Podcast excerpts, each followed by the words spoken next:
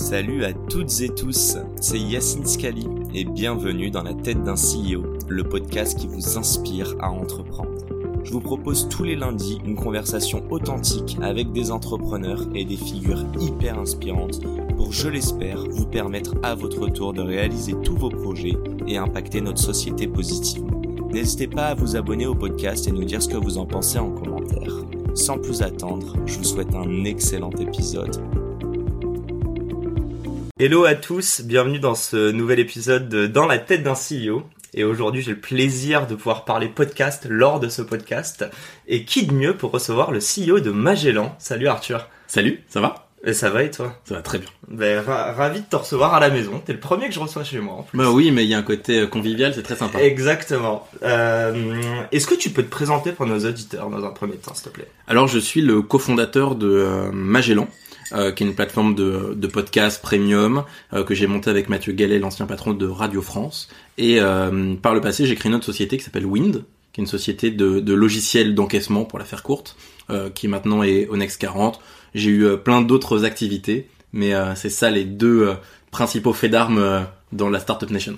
Ok. Actuellement, parce que t'en as eu encore en plus avant. J'en ai eu, euh, j'en ai eu avant et j'en aurai peut-être après. Ouais, bon, on, on va repasser dessus. Euh, du coup, pour parler un peu de Magellan, déjà, euh, première question, mais comment ça t'est venu? Euh, En plus, tu me parles juste avant de l'expérience de Wind, euh, qui est plutôt orientée, euh, j'ai presque envie de dire que c'est un business un peu financier, et là, tu te retrouves, ou, euh, ou en tout cas de- d'enregistrement, et là, tu te retrouves, euh, du coup, dans, dans un média, quoi. Euh, c'est comment tu te retrouves à créer un produit qui va être scalable, comment tu tacles un, comment dire, un pain, mais en même temps une industrie qui est grandissante. Si tu peux nous refaire un petit, un petit, nous remettre le paysage, quoi. Alors, ce qui est sûr, c'est que c'est hum, difficile quand on regarde mon LinkedIn Mhm. de voir un fil conducteur autre que le fait d'entreprendre. C'est le seul fil conducteur. En fait, le vrai fil conducteur, c'est euh, euh, la liberté, le fait de s'amuser et essayer de penser des projets qui ont la capacité de devenir très gros. À chaque fois, c'est ça le, le truc qui me qui m'excite un petit peu. Euh, alors pour euh, Magellan, euh, c'est pas compliqué. Hein, c'est la, vraiment la rencontre avec Mathieu qui a fait euh, le qui a fait naître euh, l'idée chez moi. Lui avait déjà une idée autour du monde du podcast et plutôt du monde du contenu audio. Ok. Moi, c'est un, c'est un monde que je ne connaissais pas. Je connaissais pas le monde des médias. Je ne connaissais pas le monde des plateformes de contenu. Euh, et qui mieux que quelqu'un qui justement ne connaît rien de tout ça pour se lancer? Euh, J'ai une petite théorie sur le fait que, euh, évidemment, le risque d'échec est plus important quand on ne vient pas d'un milieu, mais que le potentiel de la taille de réussite, la, la capacité de réussir gros, est en fait, je crois, presque plus important si on vient pas du milieu, parce que justement, on reprend un peu les bases. Quand, quand tu dis milieu, c'est euh, l'industrie du De, coup. de, euh, de l'industrie dans laquelle tu te lances. l'audiovisuel. Ok. Alors dans ce cas de, dans le cas de Magellan, l'industrie de l'audiovisuel, des plateformes et du contenu, Mhm. enfin, j'étais pas euh, head of something chez Netflix ou euh, ou euh, chargé de quelque chose chez Radio France, donc j'étais pas de ce Ok, bah, domaine-ci. justement, parce que les gens, je suis pas sûr qu'ils comprennent qui est Mathieu. Tu peux nous en parler Alors 30 secondes. Ma- Mathieu, mon associé, c'est euh, l'ancien patron de Radio France, Mathieu Gallet. euh, Mathieu Gallet, et qui a été aussi patron de l'INA. Euh, qui euh, donc euh, l'Institut national des archives euh, et donc euh, c'est euh, grand patron euh, plusieurs centaines chez- à l'INA et plusieurs milliers de personnes euh, chez Radio France. Donc euh, avec toutes les histoires qu'on peut imaginer. Donc du bon service public du média de l'audiovisuel énormément de personnes. Et donc euh, euh, en fait l'opposé de ce que l'on peut faire euh, Ouais. chez les gens. Que tu peux interviewer régulièrement euh, dans les startups. Euh, mais donc en fait hyper intéressant Et euh, tu, ça a commencé quand Quand, quand est-ce que vous avez commencé à brainstorm dessus On s'est euh, rencontrés en mai 2018. On a été mis, euh, mis en relation. En... dans, dans quel cadre? Dans quel cadre euh, un, un ami de confiance m'écrit, me dit euh, Est-ce que tu connais Mathieu Gallet? C'était littéralement le titre de l'email. Euh, J'ai fait ma recherche Google. et, et je lui réponds bah, bah oui. Et puis en plus, Mathieu avait fait un peu, comment dire, parler de lui euh, par, euh, par les raisons de son départ de Radio France, avait fait un petit peu le buzz, Donc, il était déjà parti. etc. Il était déjà parti. Et, euh, et donc je dis bah oui, euh, je connais. Euh, et donc l'idée c'était de voir, puisque moi j'avais revendu mes actions de, de, de Wind, euh, voir si éventuellement bah, il y aurait pas un truc à faire, un investissement, un accompagnement, euh, quelque chose. Et quand on s'est parlé avec Mathieu, euh, ça devait, c'est c'est drôle, ça fait vraiment storytelling à la con. Ça devait durer 45 minutes, ça a duré 3 heures. C'est vrai en plus, hein, je peux le confirmer. Et sur le et sur le chemin du retour, je lui envoie un email en lui disant euh, voilà mes conditions si tu veux on se lance tous les deux. Genre straight to the point. Donc là, 2018. tu Là on est en mai 2018. Ok. Il réfléchit un petit peu c'est normal. Euh, et on se dit let's go. Et donc ça démarre en juin 2018. On n'a rien. Donc, Du tout. Rapidement, quoi. Ok. Ça démarre hyper rapidement. Et là, euh, moi, je me plonge pendant plusieurs semaines dans cet univers. Mais quand je te dis je me plonge, c'est euh, je teste toutes les applications au monde de contenu audio. J'ai dû en tester euh, 60. Donc pour là, c'est- comprendre, c'est c'est- quoi, quoi le truc en fait? C'est Mathieu qui vient et qui te dit quand même j'ai un projet, j'aimerais euh, créer une. C'est quoi en fait? Est-ce que ah, en fait, lui-même te parle d'une plateforme euh, Oui et, oui et non, euh, parce qu'en fait, il me parle tant d'une plateforme que, en fait, il a une vision. Mathieu, c'est normal, il a, il, il sort de Radio France. Radio France, c'est 6-7 radios, mhm. c'est des milliers de personnes, c'est tout un écosystème. Euh, donc lui, il a une vision qui est hyper holistique. Euh, il voit pas simplement, euh, on va lancer une plateforme et on va enregistrer des podcasts. Il voit euh, le côté euh, agent de talent. Il voit le côté production, il voit le côté plateforme, et en fait, il a une vision, si tu veux, euh, euh, en- en fait, il a en tête ce que Amazon devrait faire, si tu veux. Ouais, mais c'est. Mais- Est-ce que ça s'apparente à la boîte de prod là du coup?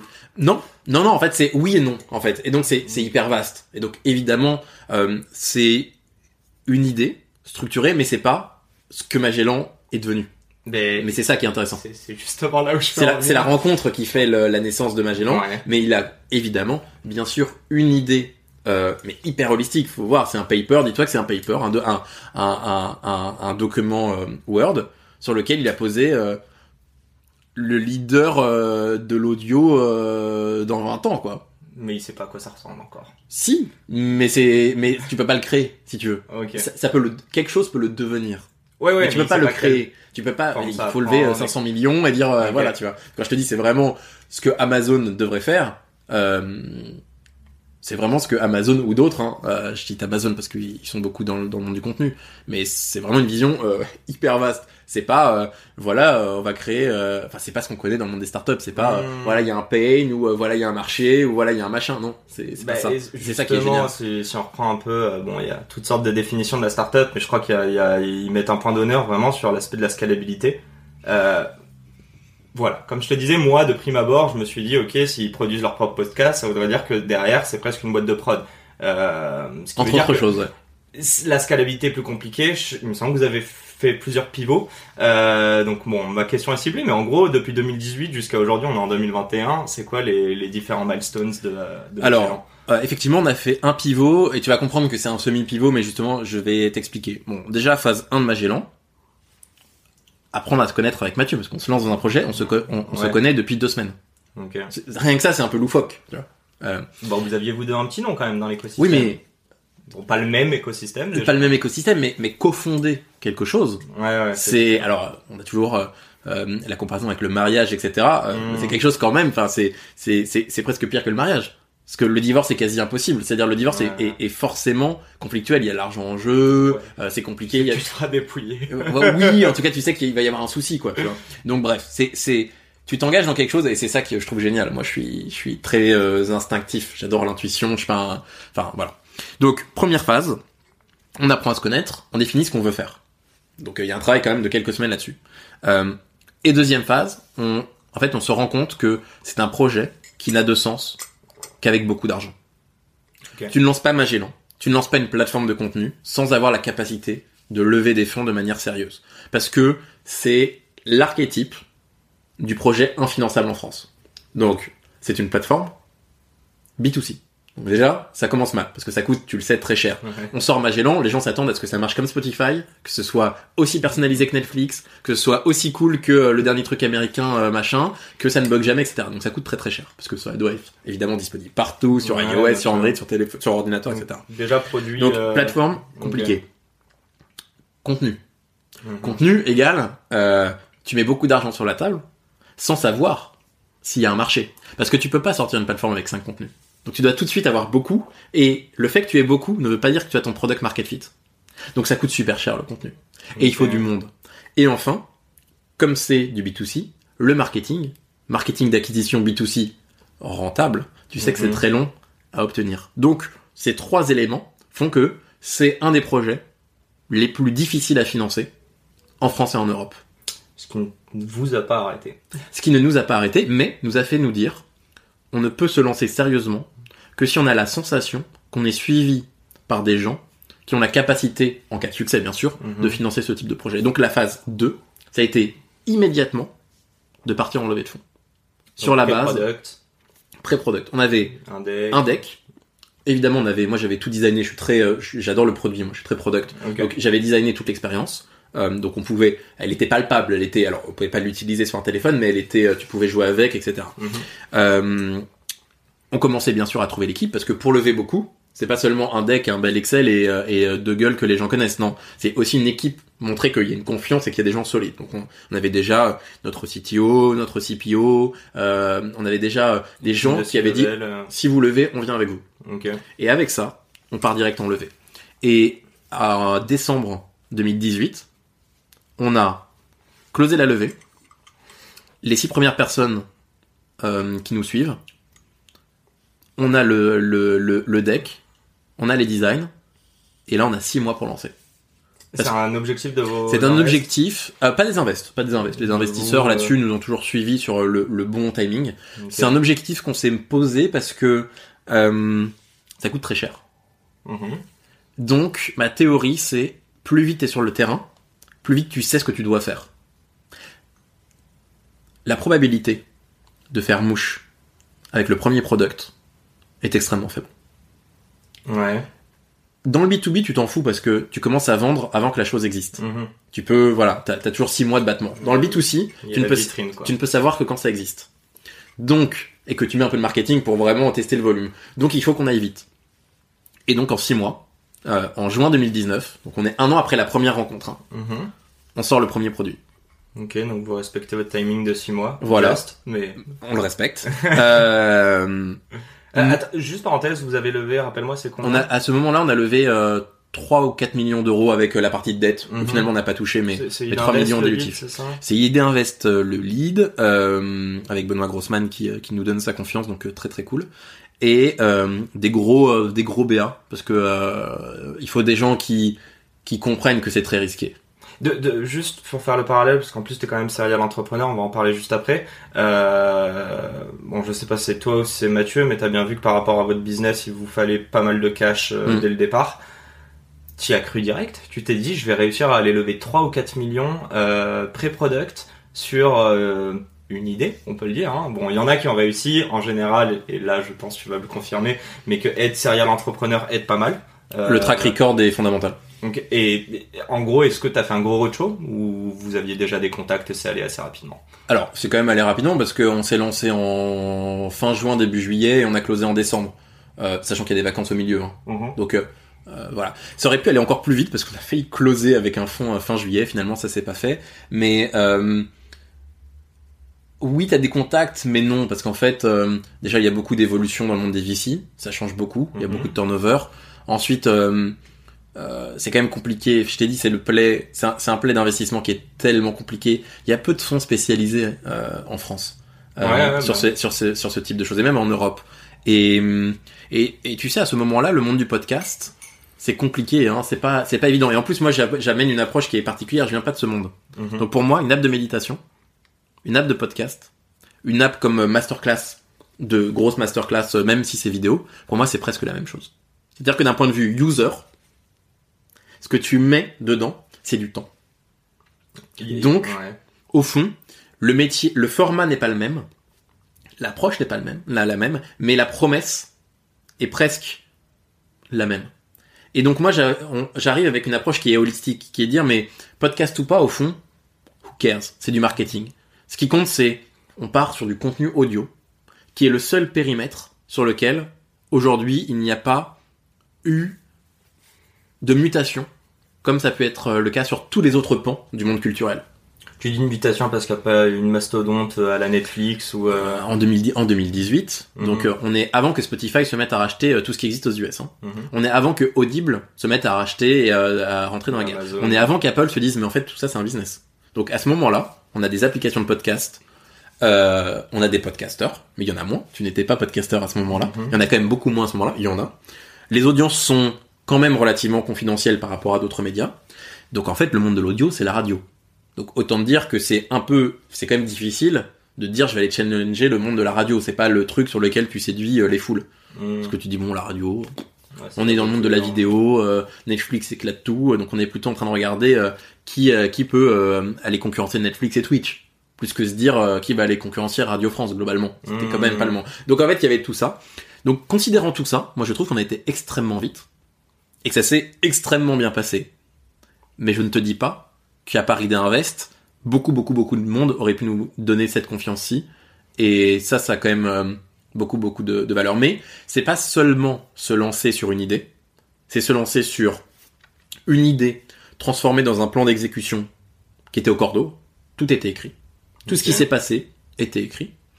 Euh, un Excel qui est très clair, tant sur les risques que sur les opportunités. Deux mecs qui ont un track record. Donc ils mettent...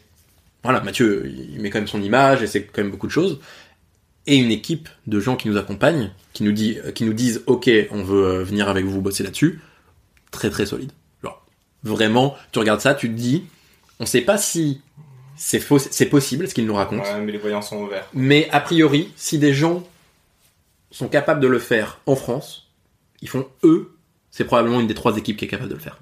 En fait, c'était ça le play. C'est réunir autant de talents. euh, c'est quand même un signal qui est plutôt euh, plutôt positif et je pense que ça a beaucoup joué dans la dans la raison. Et ensuite euh, Benoît Grossman, c'est un c'est un pro de l'investissement, il fait ça depuis longtemps, il connaît les entrepreneurs donc il sait que ce dans quoi il investit, c'est une équipe, c'est une opportunité, Mhm. c'est un business, mais c'est un objet en mouvement, en mutation. Ouais. Et la mutation a eu lieu puisque euh, un an plus tard, décembre 2019, fort de six mois d'apprentissage, euh, on propose un changement euh, de modèle. C'était écrit ou pas? C'était pas écrit, mais, c'est- mais il était écrit que six mois après le lancement, on aurait des discussions sur ok, c'est quoi la réalité de ce qu'on de ce qu'on de ce qu'on fait, où est réellement le marché? Donc là, tu, tu vas te poser des questions dans six mois, mais euh, parce que tout à l'heure, tu disais. En fait, je me les pose en, je me les pose en permanence. En fait, je sais le jour du lancement Ouais. qu'on a six mois pour définir ce qu'on veut faire. Est-ce qu'on veut aller faire des histoires pour enfants? Est-ce qu'on Ok. veut aller faire finalement de la, de la méditation? Est-ce qu'on veut devenir tout payant, tout gratuit? Arrêter euh, le podcast, ajouter la radio live? Tout ça est possible. C'est quoi les, les, les grosses réponses du coup Alors, les grosses réponses, parce qu'il y a, en fait, il faut quand même, quand tu, tu, tu fais le, le rétropédalage, c'est quand même, est-ce que les gens sont prêts à payer pour de l'audio? Mhm. C'est la question que tout le monde nous posait. Pas évident. Ouais. Nous, on a fait la preuve que oui. C'était pas un raz-de-marée, on n'a pas eu 100 000 abonnés. Mais des gens étaient prêts, quand on faisait mouche, sur leurs désirs, leurs besoins, leurs envies, à payer. Donc oui, il y avait un espace pour ça. Ça a été la première réponse. Deux, moi, je suis omnibulé par l'exécution et la scalabilité, qui sont les deux conditions sine qua non euh, de, euh, de, la, de la réussite d'un projet. En fait, c'est simple, hein, c'est euh, vision, exécution, pognon. Ça, c'est le trio qui fait qu'une boîte réussit. Tu prends Mhm. toutes les boîtes qui réussissent dans le monde des startups, il y a toujours ces trois trucs. Une vision ambitieuse, une exécution exceptionnelle et du pognon qui permet euh, de, de financer tout ça. J'utilise le mot pognon qui est un peu agressif parce que ça rime en ion et que c'est beaucoup plus sympa. Et que punchline. ça. Argent est levé. Si levé de fonds, ça pourrait fonctionner, Ouais. mais c'est trop long, ça casse un peu le, le marketing du truc. Mais ces trois éléments sont très très importants. Et moi, je cherchais, parce que l'argent, je sais que si je réussis, j'ai les investisseurs qui peuvent m'accompagner, m'aider à trouver les autres investisseurs, etc. Euh, la vision, on l'a avec Mathieu, on n'a jamais changé là-dessus parce que on sait que c'est ce qu'il faut en termes de, vision. On sait que l'audio, ça peut changer la vie des gens. On sait que c'est un média extraordinaire d'accompagnement. Euh, tu peux pas regarder Netflix pendant que t'es dans les transports. Enfin, tu peux, mais c'est pas idéal. Euh, c'est le média parfait de complément de quand t'as pas envie de regarder un truc, t'as pas envie de lire. Tu peux pas aller euh, au cinéma. Voilà, pour le coup, en ce moment, on peut pas, mais tu peux pas aller au cinéma. Bref, on sait, on connaît la puissance de l'audio. Donc derrière, il ne restait que la question de l'exécution et donc de son, de son pendant qui est la scalabilité. Et ça, c'est un élément qu'on a pu regarder. Et on est arrivé à la conclusion qu'il n'est pas scalable de produire soi-même de la fiction audio, du documentaire audio. Ça coûte trop cher par rapport au gain potentiel. Et nous, on a eu toujours la, la folie de croire qu'on devait produire nous-mêmes les contenus qu'on faisait payer aux gens. Et ça, c'est quelque chose qui, nous- qui, qui nous différencie. Aujourd'hui, Magellan, c'est le plus gros producteur francophone de contenu euh, qu'on appellera froid. Donc on retire les contenus d'actualité Mhm. et on retire le brain content parce que ça c'est du travail d'agence. Nous sommes les plus gros producteurs en minutes et en nombre de programmes depuis qu'on est sorti. Quand, quand tu t'exclus tout ça, ça veut dire que c'est que du, de l'interview? Non, justement, c'est que des contenus que tu peux réécouter dans deux ans. C'est parfois c'est l'interview, mais en, en fait assez rarement chez Magellan parce qu'on s'est rendu compte que il y en avait beaucoup qui existent. Il y a beaucoup d'interviews Ouais, qui existent ouais, gratuitement, ouais, donc il y a moins d'intérêt. Mais euh, nous, ce qu'on veut, c'est créer des contenus qui ont une valeur patrimoniale. On veut des contenus qui peuvent être écoutés dans un an, deux ans, trois ans, cinq ans. Évidemment, plus le temps passe, moins c'est culturellement pertinent, évidemment, parce qu'il y a des évolutions. Mais on veut des sujets que tu peux réécouter. Et quand tu retires ça, en fait, tu exclus quand même beaucoup de podcasts. Et ce choix de faire des contenus qui ont une valeur patrimoniale, c'est un choix qui intègre aussi la complexité du projet qu'on peut avoir avec Magellan. Puisque faire des contenus qui ont une valeur patrimoniale, c'est faire des contenus qui peuvent aussi être rachetés. Ce qui fait que la valeur de l'entreprise, elle n'est pas seulement sur le fait qu'on ait beaucoup ou non d'auditeurs ou de gens qui payent. Elle est aussi sur notre capacité à produire de manière industrielle. Et donc on arrive à, à ce fameux point sur la scalabilité qui impose de faire des choix de format. Créer de manière industrielle du contenu, c'est faire des choix de format qui s'adaptent justement à la création industrielle. Et nous, on n'est pas des artisans, dans le sens où on ne peut pas se dire on va sortir un podcast par mois et ça va être le meilleur podcast du monde. Nous, on est obligé de maintenir un rythme de production qui fait qu'on veut avoir le meilleur niveau qualitatif, servir le plus les gens qui nous, euh, qui nous écoutent et qui payent pour nous écouter, mais on veut qu'il y ait un rythme de sortie.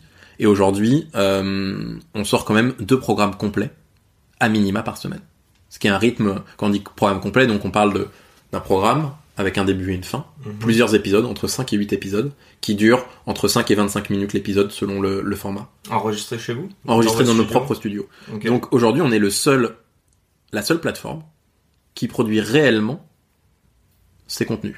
De A à Z. On a les ingé sons, on a les attachés de production, on a une stratégie contenu, euh, on, parfois on travaille avec des journalistes, parfois non.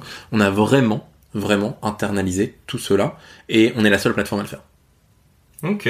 Donc là, là, là euh, décembre 2019, si je résume, euh, il y a eu un pivot sur trois axes. Il y a payant ou gratuit. Il y a les thématiques justement et il y a le, le, le format. Exactement, c'est exactement ça. C'est, si tu veux, les trois axes, c'est plus de payants. On a arrêté la diffusion de podcasts gratuits, ce qu'on appelle le flux RSS. Donc, par exemple, dans la tête d'un CEO n'est pas disponible sur euh, sur euh, sur Magellan, mais c'est disponible ailleurs et les gens euh, écoutent ça ailleurs avec grand plaisir. Donc, euh, écoutez-nous. donc, euh, donc il y a pas de souci sur Spotify, Apple, enfin toutes les applications de votre l'application de votre choix. Donc, le modèle vraiment plus de payants, parce qu'il faut bien qu'on existe et qu'on vive en tant Il qu'entreprise. y a un peu de gratuit ou pas du tout Il y a un petit peu de gratuit. Toutes les semaines, il y a un contenu offert. D'accord. Le second, c'est effectivement la production avec un focus sur des formats, sur des thématiques qui sont plus euh, euh, cohérentes. Donc on a arrêté la fiction, on a arrêté les documentaires, etc. Pour l'instant, peut-être qu'on y reviendra. Ouais. Et le troisième pan, c'est la promesse marketing. C'est, on a décidé d'avoir une promesse de service qui dépasse le simple cadre de, hey, on a des contenus audio cool. C'est pas ça. Avant, c'était un peu ça. Maintenant, c'est, on est une plateforme qui te sert à progresser, à grandir, à te développer. Et by the way, on a décidé que ce soit par des formats audio. Ce qui est un, un changement quand même de promesse qui est pas négligeable. Euh, question à un million, mais tout ça, si je comprends bien, c'est le pivot à la veille de, de la pandémie, donc à la veille de 2020. C'est passé comment 2020 pour vous?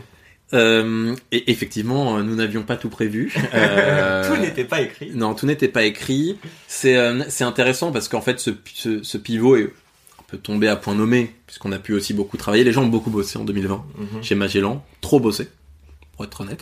Pour être honnête, euh, les gens ont trop bossé, j'ai trop bossé, on est un peu comme tout le monde enfermé, c'était voilà, mais on a réussi à maintenir la production, on a réussi à mettre en, en, en branle tout ce qu'il fallait pour que le pivot euh, se réalise de manière effective, donc c'est sorti en juillet 2020.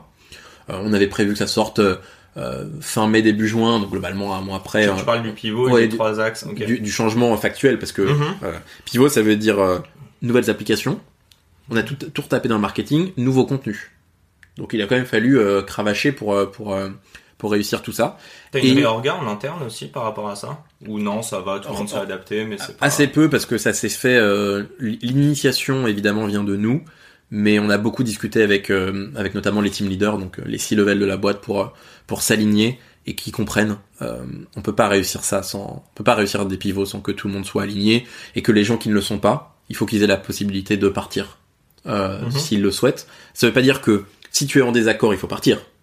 Ça veut dire que si après brainstorming, discussion, alignement de 85-90% des gens, tu fais partie de ceux qui disent j'y crois pas, voilà, bon naturellement, il y a un moment où euh, il faut prendre des décisions. Ok. Et c'est logique. Euh, Et pour le coup, euh, ça s'est assez peu fait. Il y a eu assez Ouais. peu de départs. Et du coup, les six derniers mois, t'avais une petite croissance sur tes users ou vu une rétention? Depuis que c'est sorti? Ouais. Ah bah c'est simple, on a deux fois plus d'abonnés que, euh, que euh, la même période euh, l'année dernière. Euh, on a des taux d'écoute qui ont explosé. On a cinq fois plus d'écoute, de nombre de minutes écoutées par personne. Euh, on, on a bien fait. On a bien fait de faire ces, ces changements-ci. On ne connaît pas l'histoire, donc on ne sait pas ce que serait devenu cette première, cette première version avec la pandémie et quel effet ça aurait pu avoir. Mais on peut pas, on pouvait pas nous produire de manière scalable les contenus qu'on diffusait à l'époque. Euh, Ok. C'était pas possible. Comment tu... euh, Là, ça me vient, mais comment tu mesures le succès? C'est quoi les métriques que vous regardez? Alors chaque chaque team a sa propre euh, mesure, mais évidemment la mesure principale pour tous, c'est la croissance du nombre d'abonnés. C'est la mesure qui réunit tout le monde. Mais qui dit abonné, je pense que tu dois te coupler à l'usage quand même. Exactement. C'est pour ça que derrière il y a des il y a des KPI intermédiaires par team. Mhm. Donc l'usage, c'est le nombre de minutes écoutées par personne, le nombre de programmes écoutés par, par abonné, bien sûr. Il y a aussi un sujet sur la complétion. Quel pourcentage par épisode, euh, enfin, en moyenne, quel pourcentage d'épisodes les gens écoutent quand ils démarrent? Combien finissent les programmes qui démarrent, etc. Donc ça, c'est des KPI intermédiaires. Sur le product, on est euh, classique, hein, c'est euh, les WAU, donc euh, Weekly Active User, Ok. sur les MAU, Monthly Active User, donc c'est tout ça qu'on regarde. Euh, et le marketing, la growth, le chiffre d'affaires, le panier moyen par user, bon, tout ça. Ok, j'ai juste euh, tout à l'heure t'en parlais, euh, et puis après on va, il nous reste plus beaucoup de temps et on, on va parler de toutes tes vies d'entrepreneur avant. Mais euh, ju- juste pour savoir, tu parlais un petit peu d'un gros challenge justement pour une plateforme B2C d'aller acquérir des clients. C'est quoi vos canaux d'acquisition? Qu'est-ce que tu as appris en fait depuis le lancement de, de, de Magellan? Et d'ailleurs tu parlais d'autres plateformes, est-ce que tu t'en es inspiré justement de ces autres plateformes? Bien sûr, on essaye de s'inspirer des autres plateformes, mais et c'est un discours qu'on essaye d'avoir tant en interne qu'auprès de, de- du- des actionnaires, que des, des gens qui nous observent. Mhm. On peut pas comparer la première année de Magellan avec la dernière année de Netflix, de Spotify, d'Amazon euh, quelque chose, d'Audible quelque chose, de Radio France. Il faut en fait nous comparer avec la première année de Netflix, la première année de Spotify, la première année de chacun. Et c'est compliqué en fait parce que naturellement euh, les chiffres sont tout petits euh, si tu nous compares à ce qui est devenu, euh, ce que sont devenues toutes ces plateformes. Donc je ce qui, est, ce qui est important pour nous, c'est de de réussir à trouver notre product market fit. Et c'est là où le marketing et l'acquisition rentrent en scène. C'est que l'acquisition, ça sert bien sûr à accroître le nombre d'auditeurs, le nombre d'abonnés, mais aussi à tester quel est le discours, quelle est la promesse, quels sont les contenus qui attirent, qui séduisent. Il y a des contenus qui attirent les gens, mais qui Mhm. ne les font pas payer. Il y a d'autres contenus qui attirent moins, mais qui font payer. Quel choix tu fais? Bah, Il faut bien faire un choix, parce qu'on peut pas tout faire. Et donc nous, pour répondre factuellement à ta question, euh, il y a deux canaux. hein. Il y a le premier, c'est le bouche à oreille, canal fondamental. C'est le plus gros? Alors nous, c'est à peu près 50-50 Ok. avec l'acquisition paid qui vient principalement de. Alors voilà, t'as le- la, Le S- SEO. la SO, le SEO. euh, euh, les pubs Instagram, les pubs Facebook, les pubs Twitter, les pubs Snapchat, les pubs TikTok, donc Ouais, euh, les pubs vois, on target, on target, on target. Le bouche à oreille, c'est le plus important au début. Parce que c'est très compliqué d'avoir du bouche à oreille, mais c'est la preuve d'un product market fit. Et comment tu le mesures ton bouche à oreille Ah bah c'est simple, hein, tu vois le nombre de personnes qui viennent par les pubs et ceux qui ne viennent pas par là. Tu vois le nombre de personnes qui viennent par des de petits outils de partage dans l'application. Ok. T'envoies à tes potes le lien euh, de la masterclass de Maurice Lévy. Bah nous on sait euh, y a des gens qui sont venus par là. Donc on peut mesurer tout ça, il y a plein de KPI. Ça, c'est les hein. métriques que vous, que vous suivez assez. euh, Si tu savais tout ce qu'on a mis dans la data, je peux tout traquer sur Magellan. Tout, tout, tout. Euh, et c'est critique. On n'aurait jamais pu prendre les décisions qu'on a, qu'on a prises. On n'aurait jamais pu piloter l'entreprise comme on essaye de le faire sans la data. Moi, je passe deux heures par jour à regarder la data de Magellan. D'usage, contenu, d'usage product, de marketing, d'acquisition. Je regarde tout en permanence toute la journée. Et d'ailleurs, les gens viennent me poser des questions en interne hein, sur la data de Magellan. Et je mets un point d'honneur à être celui qui connaît le mieux l'usage de la plateforme. C'est public en interne? Tu partages on, on, partage. Alors tout n'est pas accessible à tout le monde parce que parce qu'en fait ça nécessite beaucoup d'explications. Mhm. Mais par contre, ceux qui sont impactés par une data doivent y avoir accès.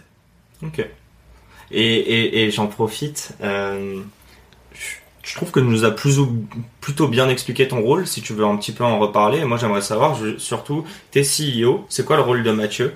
Et Comment tu crées, je pense que c'est ta première startup que tu crées au final avec euh, une personnalité, parce que pour le coup c'est vraiment une personnalité hormis l'écosystème euh, startup.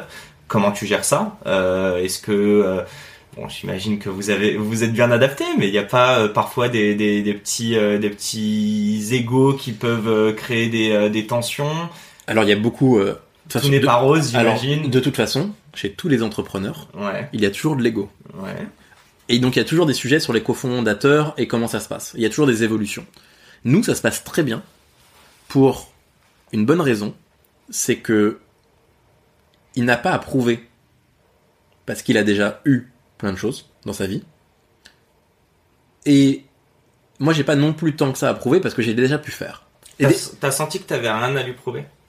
Oui, parce qu'en fait, euh, croyait en ton track record. Euh. Mais, mais parce que quand t'as piloté pendant euh, 10 ans euh, des boîtes importantes, tu sais pas ce que c'est que monter une boîte. Et quand tu n'as jamais monté d'entreprise dans les médias et dans le contenu, tu ne sais pas ce que c'est que monter des entreprises dans le média et dans le contenu. Donc, en fait, on, on sait ce que chacun sait faire et ce qu'il ne sait pas faire, et donc on est dans la fusion des deux. Donc déjà, ça c'est important parce que, en fait, on se renforce en acceptant ce que l'autre peut nous apprendre. Et moi, j'ai vu dans l'association avec lui, évidemment, je sais le jour où euh, je signe euh, le pacte d'actionnaires, je sais le jour où je signe euh, le fait qu'on va travailler ensemble, que c'est pas ma tête qui va être mise en avant sur les articles de l'Express, des Échos, de machin. C'est pas Arthur Perticose lance Magellan. C'est Mathieu Gallet lance Magellan, mais dans le texte, ils ont le, ils ont la décence de, de mentionner, mon, de mentionner mon nom. non, mais parce qu'en fait, si tu veux, je suis pas si, en fait, en fait, le truc, c'est qu'en France, il n'y a pas de CEO. Il y a des DG et des présidents. Mhm. Qui est CEO? Le président ou le DG? Bah, ça dépend, mais c'est vrai qu'en VC, on pousse plus à bien répartir les rôles. Mais, mais c'est un vrai sujet. Mhm. Et typiquement, euh, tu vois, quand, quand tu m'as proposé cette interview, je me suis dit, en fait, limite, faudrait le faire à deux avec Mathieu. Parce que la réalité, c'est qu'on est co-CEO.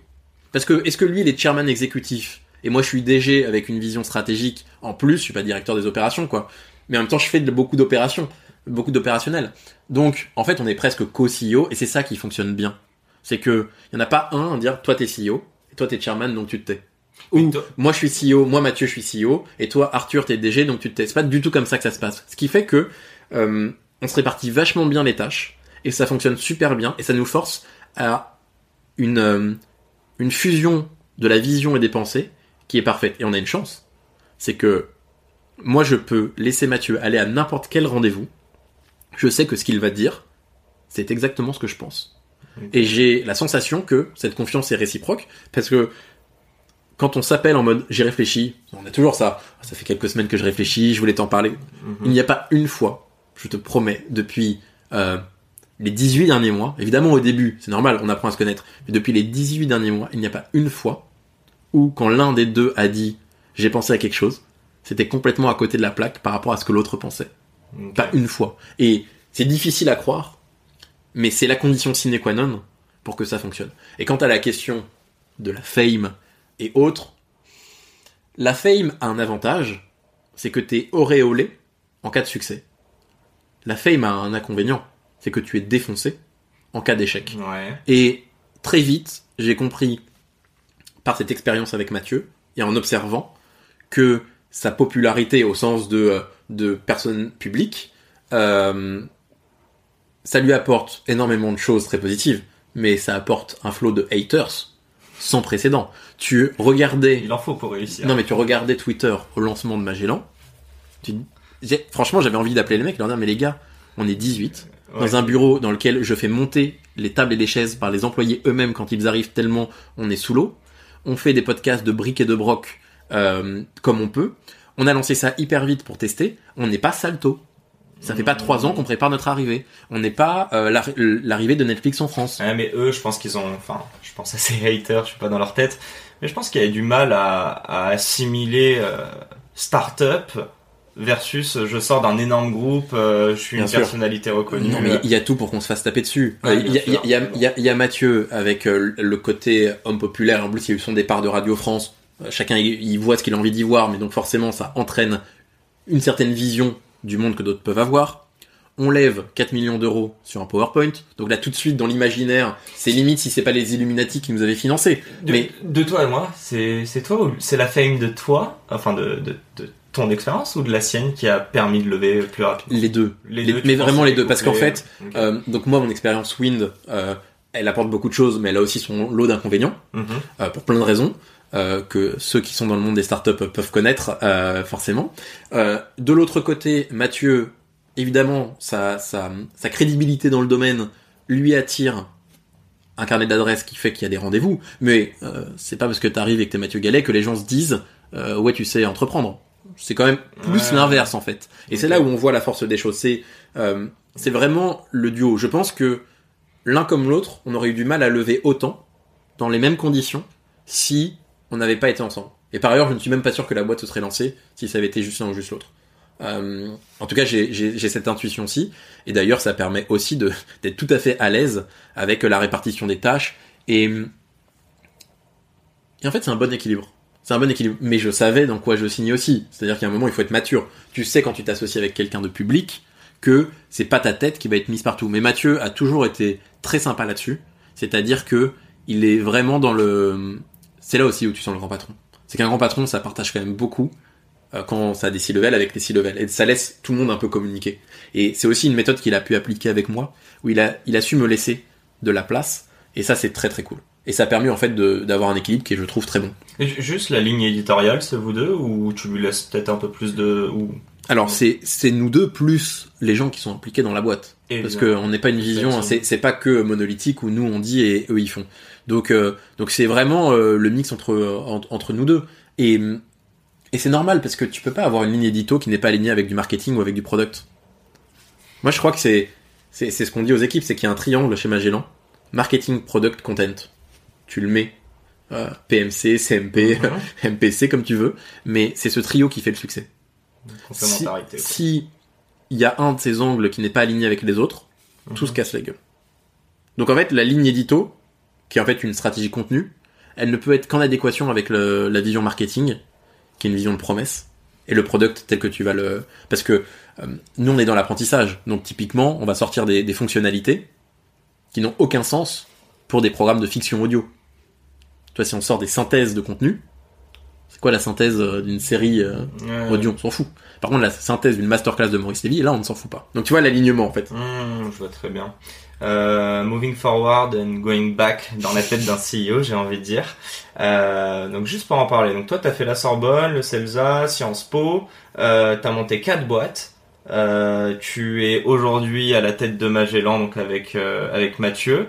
Tu es investisseur dans, si je me trompe pas, c'est une quinzaine de boîtes. C'est ça, une quinzaine de boîtes, ouais. Tu es advisor. Tout à fait. Tu Board member de certaines boîtes tu aussi. animes une émission euh, à France 3, je crois c'est toutes les semaines, c'est ça? Euh, alors c'était euh, c'était tous les jours. Ça, la première saison ça a été toutes les semaines. Ensuite, Ok. ma- cette saison ça a été tous les jours. Euh, on verra sur 2021 parce que bon, euh, c'est un c'est un contenu qui euh, qui vise à aider les gens dans la recherche d'emploi. En fait, ce sont des conseils pratiques Mhm. sur le fait de euh, comment euh, comment faire un CV, mais aussi comment se présenter, comment se positionner, comment se donner aussi confiance. Il y a tout un côté psychologique. Donc c'est assez cool, mais euh, bon, au bout du 80e numéro, qu'est-ce que tu racontes Donc tu vois, Ouais, c'est on verra si ça c'est destiné à continuer, mais c'est très cool. Bon, je, je spoil pas, mais en plus on va parler en off que t'as aussi d'autres projets qui, qui t'intéressent. Moi, ma, ma question, mais tu le trouves où le temps? Euh, alors déjà, Comment euh, tu fais tout ça en fait? Déjà, je ne fais que des choses qui m'amusent. ok. Donc, si ça ne m'amuse plus, je ne peux plus le faire. C'est comme un blocage. Je je sais pas m'imposer des choses. Ensuite, euh, enfin des choses qui sont pas euh, satisfaisantes. Ensuite, euh, forcément, il y a quelques éléments qui sont, c'est au détriment de quelques trucs quand même. Hein. Donc, euh, effectivement, euh, tu tu peux pas me voir tous les soirs en soirée.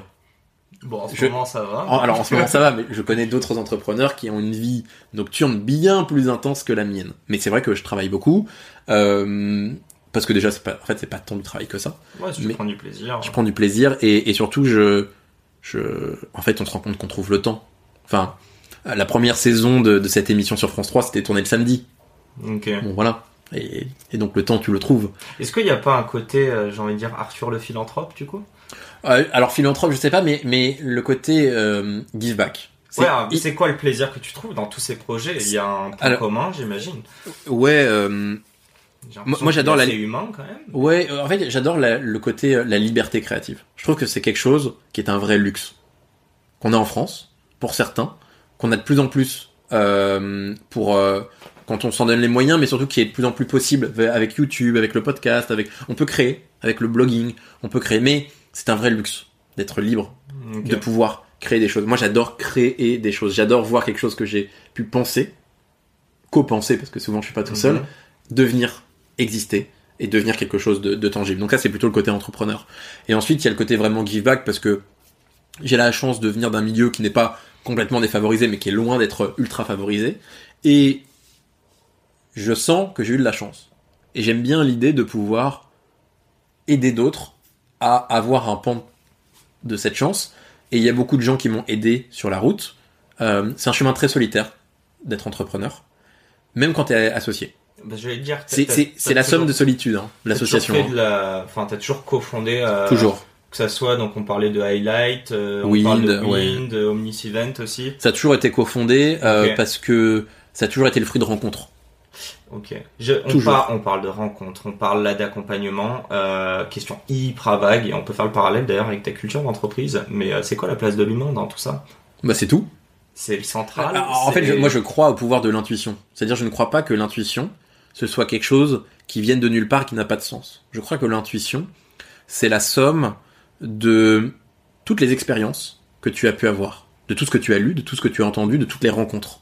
Et je crois que quand tu as tu, tu as mis ton cerveau sur un focus, sur, sur un sujet, tu es très très très très focus sur quelque chose, et que tu euh, as une idée, elle peut évidemment être fausse, mais à minima, elle ne vient pas de nulle part, elle vient de tout ce que tu as vécu. Et donc l'humain est le cœur de tout. Parce que c'est l'humain qui est créatif, c'est les rencontres qui te donnent cette créativité, c'est la raison d'être de tout ce que je fais, et c'est pour ça d'ailleurs que la période de Covid, euh, le premier confinement était très sympa parce qu'il y avait ce côté un peu pause, un peu cool, du, une espèce de bulle dans le temps. Alors cool pour ceux évidemment qui ont pas. Moi j'ai eu le Covid très tôt, donc euh, euh, au bout d'une semaine ça, ça allait mieux, mais après ça ça a été plutôt chill. Évidemment il y a plein de gens qui ont été impactés, donc euh, c'est moins chill évidemment pour pour ces gens-ci. Mais euh, par contre là je commence à être très très frustré de cette perte d'humanité, au sens de rencontre humaine, au sens de voilà. Enfin moi ça m'amuse pas d'avoir une boîte Zoom. Ouais, non, mais. C'est mais- vraiment ça ne m'amuse, mais alors absolument pas. Euh, Slack et Zoom, euh, c'est euh, deux. euh, ça, ça- ça pourrait faire partie de ce qu'on retrouve en enfer. Euh, c'est parce que c'est c'est s'il y a des éléments de la vie qu'on peut mettre en enfer en se disant c'est ça l'enfer, c'est avoir une vie pilotée par Google Calendar, des discussions qui ne sont que sur Slack où personne ne se comprend. C'est pire que le SMS. Ouais. Euh, et euh, des zooms dans lesquels aujourd'hui je force les gens à mettre la caméra pour qu'on garde cette humanité. Mais en même Mhm. temps, forcer les gens à mettre la caméra, c'est forcer les gens à montrer leur vie intime. Ouais, bien sûr. Chez toi, c'est ta vie intime. Alors là, pour le coup, tu m'as invité chez toi, donc c'est sympa, mais mais il y a une forme d'intimité. Tu me montres qui tu es.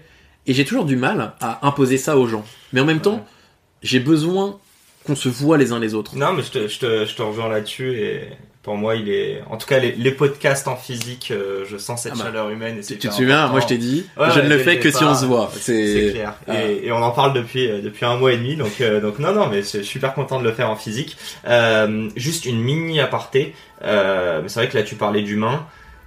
Il me semble que tu donnes beaucoup de BSPCE à tes employés. C'est juste essayer de comprendre un peu la, la culture d'entreprise. Est-ce qu'elle est chapeautée par toi, par Mathieu, les deux ensemble Euh, Est-ce que c'est pas dur pour vos employés de savoir à qui référer au bout d'un moment? Euh, alors déjà une boîte, ça ressemble à ceux qui la dirigent. Ok. On peut pas faire semblant. Mais en même temps, vous vous ressemblez avec Mathieu?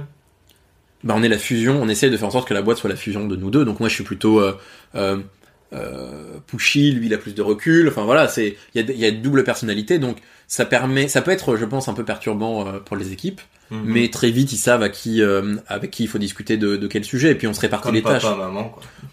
On peut dire ça, Ah, mais, si. mais, mais oui, si tu oui. veux sortir ce soir, tu sais à qui demander, quoi.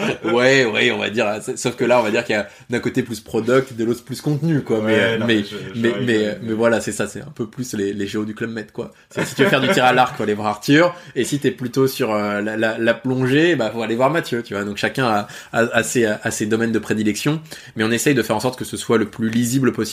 Par contre, euh, effectivement, moi je suis plutôt pour que le fait que tout le monde presque ait des BSPCE dans la boîte, je pense que c'est important. On n'en donne jamais assez, de toute façon. Donc, euh, est-ce qu'on en donne beaucoup ou pas? Ça dépend. On n'est pas ceux qui en donnent le plus, on n'est pas ceux qui en donnent le moins. Par contre, j'essaye d'avoir une vision la plus égalitaire possible. Donc, on a mis en place un, un système dans lequel il y a des, il y a des, des strates, junior, middle, senior, etc. Mhm.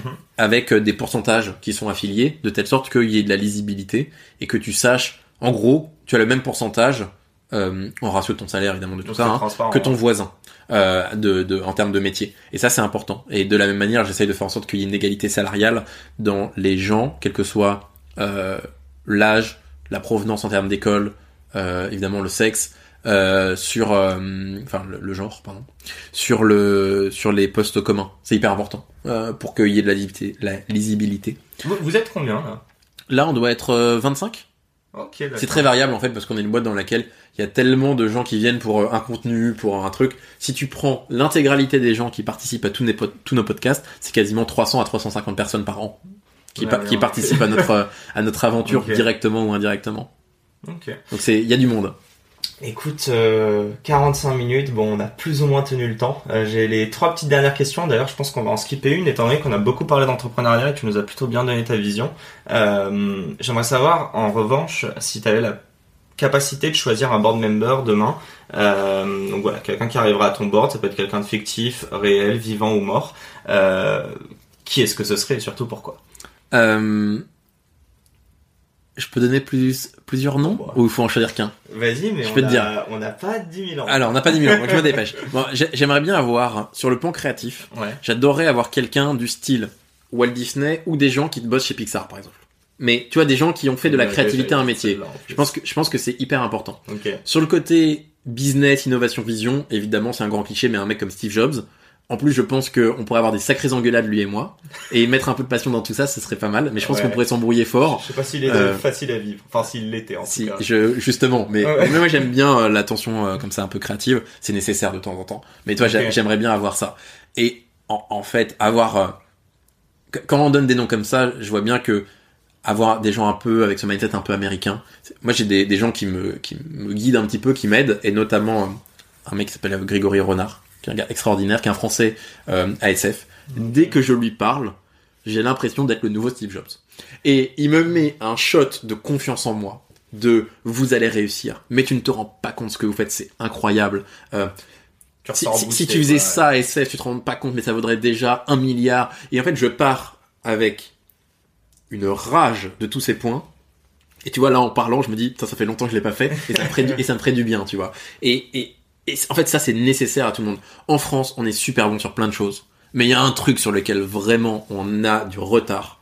C'est ces pushes de confiance qui sont pas de l'ego trip, qui sont pas de la fiction, qui sont pas du pipeau, du mytho, qui sont simplement du vas-y à fond, si ça se plante, ça se plante, mais n'oublie pas de voir tout ce que tu fais déjà de bien. Et ça, c'est hyper américain. Il y a un documentaire sur Netflix euh, autour de, de la vie de Tony Parker qui est sorti il y a pas très longtemps, et il dit j'ai une chance, c'est que ma mère est européenne, mon père est américain. Donc d'un côté, j'ai les pieds sur terre européens, euh, on garde la tête froide, quand même, on chill les gars, euh, ce que tu fais c'est cool, mais euh, t'es pas Gandhi, donc calme-toi, tu vois, ça c'est très français, très européen, c'est, c'est vas-y, tranquille. Et t'as le côté américain du you can do it, t'es le meilleur, mais par contre work hard parce que sinon tu seras jamais dans le top 10 et bah ouais t'es dans le top 10 donc tu peux dire aux gens je suis numéro 1 mondial. Bah t'es numéro 1 mondial ou pas? Ouais, bah tu le dis. Et ça c'est un truc très américain, et je pense que ça j'adorerais avoir un peu plus de ça. Tu, tu me parles des US, je suis obligé de la poser la question, mais euh, euh, je sais pas si c'est dans 10 ans Magellan est où, ou tout simplement est-ce que les US fait partie de la roadmap euh, à court, moyen, long terme? On aimerait bien mais ça coûte. Là pour le coup, Mhm. très très très cher parce que plateforme contenu marketing aux US, attention. Ouais. Déjà, c'est pas la même concurrence. aussi. Ouais, mais c'est presque l'exécution. Ne m'inquiète pas. Ok. L'argent nécessaire, tu vois, je reprends mon vision, vision, exécution, pognon. Donc, est-ce que dans la vision, c'est ce qu'on aimerait? Oui. Est-ce que dans l'exécution, ça aurait du sens et on peut le réussir? Sans, Je n'ai aucun doute là-dessus. Est-ce qu'on a les moyens? Absolument pas pour l'instant. Et euh, ça ne peut se faire qu'avec des gros partenaires américains, et on a encore beaucoup de choses à prouver. Mais moi, je suis pas dans le culte non plus des États-Unis. Tu vois, autant je peux te dire, Mm. j'aime ce mindset, j'aime cet état d'esprit. Je trouve que, en fait, c'est une bonne, un bon ajout à notre euh, à notre vision française pas ou européenne. finalité. Mais c'est c'est pas euh, les US c'est mieux que la France. C'est pas un truc qui qui Enfin, je suis pas à SF. J'aurais pu aller à SF. J'ai vendu Win, je vais à SF. J'ai un storytelling. Je fais ce que je veux là-bas. Euh, je suis dans Forbes. J'étais dans Forbes US. euh, je suis dans Forbes France. Si tu veux, j'ai tout. Tu vois, si tu veux, je peux faire mon storytelling et ça peut passer. Mais putain, qu'est-ce que j'aime la France. Donc en fait, j'ai juste pas envie de partir pour l'instant. L'Europe avant ou pas du tout? Si on, nous, on a une vision par langue. Bah justement. Donc, nous, on- nous, on- euh, Nous, on réfléchit à comment on peut étendre notre leadership de production euh, francophone vers euh, la, la partie euh, la partie anglo-saxonne, mais il faut bien le faire. Et si je me lance, c'est pour être leader de quelque chose. Bon, un grand merci. Moi, c'est ma dernière question et c'est c'est c'est un peu d'aide que je te demande entre guillemets. Mais qui est-ce que tu aimerais entendre à ta place prochainement? Quelqu'un auprès de qui j'ose espérer que tu puisses me faire une petite intro? Euh, je sais pas si t'as déjà eu Loïc Soubéran. Ah bah écoute, Loïc, tu nous entends. On a un call dans une semaine ou deux Bon, là, donc. je, je euh, pense que alors c'est pas que c'est non pas que je le connaisse tant que ça, on s'est croisés hein, bien sûr, Ouais. mais je trouve que son parcours, Ouais. Puis les enfin les, les- il a racheté deux boîtes cette année. euh, Il y, a un truc, et puis. Tid, c'est une super histoire, en plus le chemin est amusant. Euh, pour avoir connu un petit, suivi un petit peu l'évolution de Swile, Ouais. enfin Launcher Swile, c'est particulièrement intéressant. Et je trouve que son positionnement, qui est que lui, il est pas à Paris, je Ouais, pense que c'est il quelque chose qui peut faire du bien euh, à plein de gens aussi, euh, de comprendre que c'est pas Paris ou rien. Euh, même si évidemment il y a beaucoup trop de choses qui se passent encore à Paris et je pense que ça peut être cool de l'entendre là-dessus. Lui aussi, il me semble, a fait une belle levée pré-product Non mais c'est deck. Donc oui et puis et puis il a eu aussi un pivot hein. Euh, euh, Launcher c'était pas ce que c'est enfin Swile n'était pas ce que c'est bah, aujourd'hui avant CE, et, mais- et, et- et voilà c'est un c'est un top entrepreneur français jeune Euh, si tu dois faire le top 20 il est inévitablement dedans donc euh, il faut absolument l'entendre Super, bah Loïc, à très vite alors. Euh, un grand merci à tous et spécialement à toi Arthur pour ton partage d'expérience et, euh, et en tout cas ta franchise surtout. Donc merci beaucoup. et merci à tous ceux qui nous ont euh, écoutés Yes, j'espère que vous êtes restés jusqu'à la fin. Allez, bonne journée, à dans deux Et c'est la fin de cet épisode. Si cet épisode vous a plu, n'hésitez pas à nous soutenir en nous mettant 5 étoiles sur les plateformes, en vous abonnant évidemment et en nous laissant des commentaires. C'est très important et ça fait toujours plaisir. Hâte de vous retrouver la semaine prochaine.